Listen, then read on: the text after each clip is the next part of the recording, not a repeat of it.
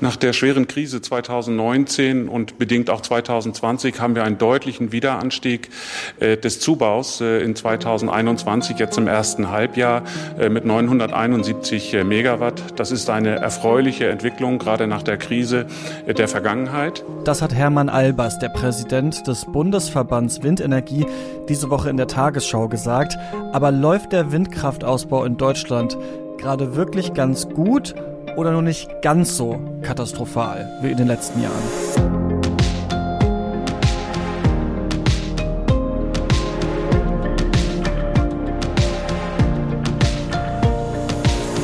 Ihr hört das Klima-Update, den Nachrichtenpodcast von Klimareporter zurzeit in Zusammenarbeit mit der Taz. Und heute machen wir beide die Sendung. Sandra Kirchner, das bist du. Hallo.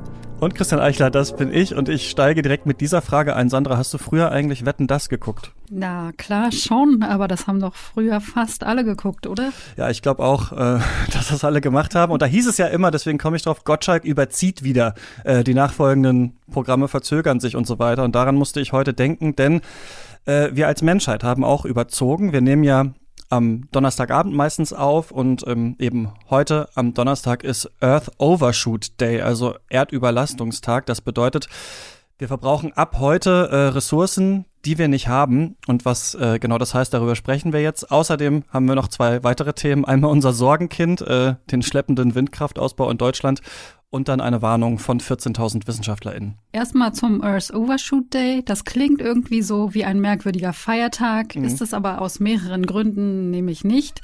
Zum einen, weil das gar kein Grund zum Feiern ist und nee. zum anderen, weil dieser Tag im Gegensatz zu den meisten Feiertagen jedes Jahr auf einen anderen Tag fällt. 2019 war der Tag zum Beispiel am 26. Juli, 2020 am 22. August und dieses Jahr eben heute am 29. Juli.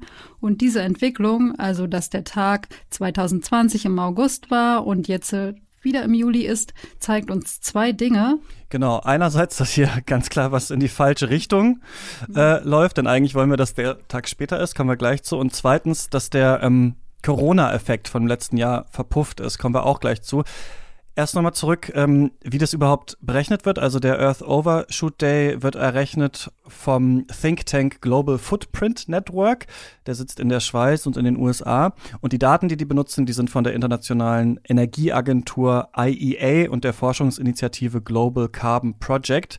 Und das funktioniert so, die stellen äh, zwei Größen gegenüber. Also einerseits, welche Kapazitäten hat die Erde überhaupt? Also wie viel Biomasse kann aufgebaut werden, wie viel ähm, Müll und Emissionen kann der Planet ertragen, also wie viel Budget haben wir? Und andererseits, wie viel Ressourcen verbrauchen wir denn eigentlich, also wie doll verschmutzen wir die Umwelt und die Atmosphäre?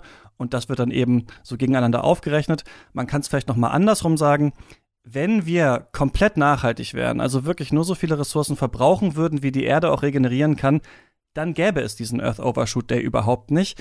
Das heißt, unser Ziel muss eigentlich langfristig sein, äh, diesen Tag komplett abzuschaffen. Und kurzfristig sollten wir den eben erstmal weiter nach hinten äh, schieben. Und deswegen gibt es dazu auch einen Hashtag, dass das fordert, nämlich äh, Move the Date. Und das hat ja im letzten Jahr sogar ganz gut geklappt. Da war der Tag ja Ende August, also später als im Jahr zuvor. Und das lag an der Corona-Krise, beziehungsweise an den ganzen Lockdowns, die ja zu weniger Treibhausgasemissionen geführt haben und zu einem geringeren Verbrauch von Rohstoffen und so weiter.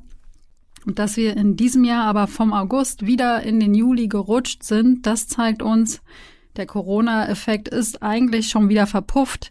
Das wissen wir im Prinzip ja auch schon. Da haben wir im Podcast auch schon drüber gesprochen. Und das zeigt sich eben jetzt nochmal beim Earth Overshoot Day. Den gab es übrigens zum ersten Mal im Jahr 1971. Da war er am 21. Dezember 1980, Anfang November, 2005 schon Mitte August und aktuell wäre es so, dass wir eigentlich 1,7 Erden brauchen würden, um die Umweltzerstörung, die wir anrichten, wieder aufzufangen. Aber das ist nur so, wenn wir global rechnen. Wenn wir uns einzelne Länder anschauen, dann wäre das noch mal viel krasser. Ganz genau. Also wenn die ganze Welt so wirtschaften äh, und verschmutzen würde wie Deutschland zum Beispiel, dann bräuchten wir 2,9 Erden. Wenn alle China wären, dann wären es 2,3 Erden und bei den USA sogar 5 Erden. Also ja, da muss noch viel ähm, passieren. Und ich weiß nicht, wie es dir geht, aber man hat ja oft so das Gefühl in der Öffentlichkeit, dass diese Thematik Klimakrise jetzt wirklich irgendwie jeder gerafft hat und dass das da irgendwie vorangeht. Aber ja, wenn man sich diese Zahlen anschaut, dann ist das eben kaum so, muss man sagen. Was ich mir aber auch gedacht habe, ist, dass ich diese Earth Overshoot Rechnung eigentlich ein ganz gutes Beispiel für mh, hm, elegante Wissenschaftskommunikation finde. Also weil das wirklich bildlich recht clever darstellt, ähm, wo wir uns gerade befinden und dass wir eben halt als Gesellschaft einfach auf Pump leben und dass eben noch viel äh, geschehen muss, damit dieser Tag vielleicht ja irgendwann der äh, Vergangenheit angehört. Mhm. Und ähm, ja, wir bleiben direkt mal in der Wissenschaft. Ja, genau, denn ähm, in dieser Woche haben 14.000 WissenschaftlerInnen aus 150 Ländern in einem Artikel den Klimanotstand ausgerufen. Das hatten die schon vor zwei Jahren gemacht. Da waren es noch circa 11.000 WissenschaftlerInnen. Und das Ganze hat beide Male im Fachmagazin Bioscience stattgefunden. Damals haben sie aufmerksam gemacht auf, Zitat, sehr beunruhigende Trends und geringe Fortschritte der Menschheit bei der Bekämpfung des Klimawandels. Die meinten da auch, dass die ForscherInnen bereits seit 40 Jahren ununterbrochen warnen und die Emissionen trotzdem ungebremst steigen und steigen und steigen. Und im neuen Appell schreiben sie nun eben, dass es seitdem sehr viele verheerende Naturkatastrophen gegeben hätte und trotzdem ist eigentlich nichts passiert. Ja, ähnliche Thematik eigentlich wie beim Earth Overshoot Day. Die weisen vor allem darauf hin, dass es immer mehr Beweise dafür gibt, dass wir uns Kipppunkten nähern, die mit kritischen Teilen des Erdsystems verbunden sind. Beispiele sind da zum Beispiel der westantarktische und grönländische Eisschild, die Warmwasserkorallenriffe und der Amazonasregenwald. Und wenn hier eben so ein Kipppunkt überschritten wird, dann ja kippt dieser Bestandteil in einen anderen Zustand und es kann dann eben wieder Auswirkungen auf das ganze Erdsystem haben. Und ähm, in dem Bericht steht aber noch viel mehr. Unter anderem dass es 2020 und 2021 neue Jahresrekorde bei der Konzentration von CO2, Methan und Lachgas in der Atmosphäre gegeben hat, dass äh, das Jahr 2020 das zweitwärmste Jahr in den Aufzeichnungen war und dass die fünf wärmsten Jahre alle seit 2015 waren und dass die Gletscher sehr viel schneller äh, schmelzen als bisher angenommen. Also die verlieren pro Jahr 31 Prozent mehr Schnee und Eis als noch vor 15 Jahren. Ja, allein das alles finde ich schon beängstigend, aber es geht noch weiter. In dem Appell heißt es, dass die im Ozean gespeicherte Wärme und auch der Meeresspiegel neue Rekorde erreicht haben und dass der Waldverlust im Amazonas in Brasilien 2019 und 20 zugenommen hat. Und das führt dazu, dass große Teile des Amazonas mittlerweile eher CO2 freisetzen als auffangen und deshalb fordern die Forschenden im Bericht einen grundlegenden politischen Wandel, denn selbst Corona, wo ja richtig viel CO2 eingespart wurde, mhm. hat nicht dazu geführt, dass sich diese Trends umgekehrt haben. Und insgesamt ist es echt erschreckend, sowas in dieser Dichte zu lesen und trotzdem bleibt eigentlich total ungewiss, ob das auch wirklich politische Konsequenzen haben wird, so wie man sich das eigentlich wünschen würde. Ja, politische Konsequenzen, zum Beispiel der Ausbau der Erneuerbaren. Das ist unser mhm. drittes Thema. Genauer gesagt die Windenergie in Deutschland, denn da gibt's seit dieser Woche neue Zahlen für das erste Halbjahr. 971 Megawatt, also fast ein Gigawatt Windenergie wurde zwischen Januar und Juni dieses Jahres in Deutschland neu gebaut. Und um das mal einzuordnen, also so große Blöcke in Kohlekraftwerken, die können auch schon mal zwischen 750 und 1000 Megawatt Kraftwerksleistung haben. Also das ist jetzt ungefähr so die Menge, die im ersten Halbjahr 2021 bei der Windenergie neu gebaut wurde. Also nicht so super viel. Nee, das stimmt, das ist nicht wirklich viel, aber die Windbranche ist trotzdem einigermaßen zufrieden damit, weil das nämlich 62 Prozent mehr sind als noch im Corona-Frühling 2020. Mhm. Und es ist sogar noch mehr als 2019 insgesamt an Windenergie gebaut wurde. Dazu muss man aber auch sagen, 2019 war halt ein extrem schlechtes Jahr für die Windenergie. Äh, weniger Windräder als 2019 wurden hier eigentlich nur noch in den Anfangsjahren der Windkraft, also in den 90er Jahren gebaut. Und jetzt sieht sich die Branche da eben wieder so ein bisschen im Aufwind. Ja, da gibt's aber auch, wie wir wissen, große regionale Unterschiede. Also die meisten Windräder werden in Norddeutschland gebaut, im Süden hingegen kaum welche. Das ist ein Problem, weil ja in Süddeutschland sehr viel Industrie sitzt, die eben auch viel Energie braucht. Ähm, die meisten neuen Windräder haben in dieser Reihenfolge Niedersachsen, Brandenburg, Nordrhein-Westfalen und Schleswig-Holstein aufgestellt. Wenn man sich jetzt da aber die Details anguckt, dann waren das in diesen ganzen genannten Bundesländern je ungefähr 50 neue Windräder, die man im ersten Halbjahr aufgestellt hat. Die sind heutzutage größer und leistungsfähiger als die, die man noch vor zehn Jahren gebaut hat. Und trotzdem muss man aber sagen, dass es schon ein bisschen ja interessant ist, dass man quasi, wenn man nur 50 neue Windräder aufstellt im Bundesland, dann schon quasi ja an der Spitze dieser Liste ist in Deutschland. Hm. Ja, das zeigt eigentlich, wie traurig das um die Windkraft in Deutschland bestellt ist.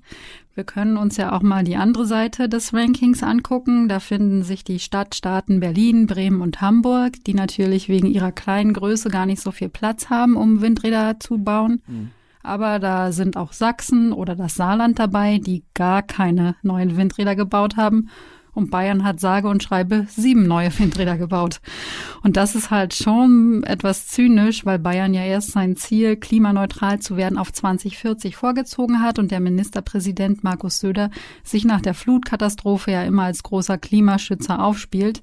Aber die Abstandsregel für neue Windräder wurde eben 2014 von der CSU eingeführt und die gilt bis heute und die soll auch nicht verändert werden. Also das ist schon ein bisschen albern, gerade nach den markigen Worten von Söder, denn diese Regel schreibt vor, dass neue Windräder mindestens das Zehnfache ihrer Höhe von Wohnhäusern entfernt sein müssen. Und das hat den Windausbau in Bayern ja quasi zum Erliegen gebracht. Ja, und auch äh, Baden-Württemberg, das ja gerade ein bisschen was an Windkraft zugebaut hat, steht insgesamt wie auch Bayern ziemlich schlechter. Also beide Länder haben hohe Energieverbräuche, aber kaum Windkraftanlagen. Wir haben jetzt gerade in Deutschland etwa 55.000 Megawatt äh, Kraftwerkskapazität bei den Windrädern und bis zum Ende des Jahrzehnts brauchen wir mindestens 80.000 Megawatt, das sagen unabhängige Fachleute. Und da muss man sich schon fragen, wie genau das geschafft werden soll. Also dieses Jahr könnte vielleicht die Hälfte von dem gebaut werden, was wir jedes Jahr an neuen Windrädern brauchen. Und die Windlobby, die wirbt auch dafür, diese jährlichen Ausbaugrenzen hochzusetzen. Ja, das wird nämlich echt schwer, unsere Klimaziele zu erreichen, wenn wir beim erneuerbaren Ausbau nicht das Tempo so richtig heftig anziehen. Vor allem die letzten drei Jahre waren schwach für die Windkraft und so langsam darf das einfach nicht weitergehen. Wir wollen ja nicht nur unseren Strom aus erneuerbaren Energien erzeugen und die ganzen dreckigen Kohlekraftwerke abschalten, sondern auch beim Verkehr oder beim Heizen von Häusern soll in Zukunft mehr grüner Strom eingesetzt werden. Und dann muss also noch echt richtig, richtig viel passieren beim mhm. Ausbau mhm. der Erneuerbaren. Auch wenn es jetzt natürlich eine klitzekleine Trendwende gab, über die wir uns freuen. Ja, so ein bisschen können wir uns äh, trotzdem darüber freuen. Und das war's dann auch äh, schon wieder mit dem Klima-Update äh, für diese Woche. Wir haben nicht überzogen. Ähm, schön, dass ihr wieder zugehört habt. Für mehr Nachrichten zur Klimakrise schaut gerne bei Klimareporter und bei der Taz vorbei. Und wir freuen uns natürlich auch, wenn ihr uns in der Podcast-App eurer Wahl abonniert und uns ähm, bei Apple Podcasts auch gerne eine Bewertung da lasst. Das hilft uns einfach, da sichtbarer zu werden. Und das geht auch in ein paar anderen Apps. Also falls ihr uns irgendwo bewerten könnt, äh, macht es gerne. Und wenn ihr wollt, könnt ihr uns auch in der Podcast-App gerne ein Feedback zu unserem Podcast dalassen oder ihr schreibt uns eine Mail an klima-update.klimareporter.de. Und an dieser Stelle danken wir wie immer unseren SpenderInnen, die diesen Podcast mit ermöglichen. Das waren in dieser Woche Sabine Tatz und Kevin Lücker. Vielen Dank und bis nächste Woche. Ciao.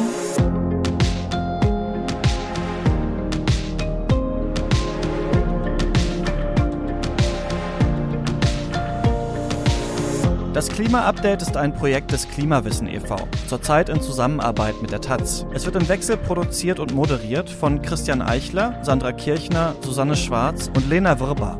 Dieses Projekt wird erst durch eure Spenden möglich. Wenn ihr euch vorstellen könntet, uns finanziell zu unterstützen, dann klickt gern auf den Spendenlink in der Podcast-Beschreibung.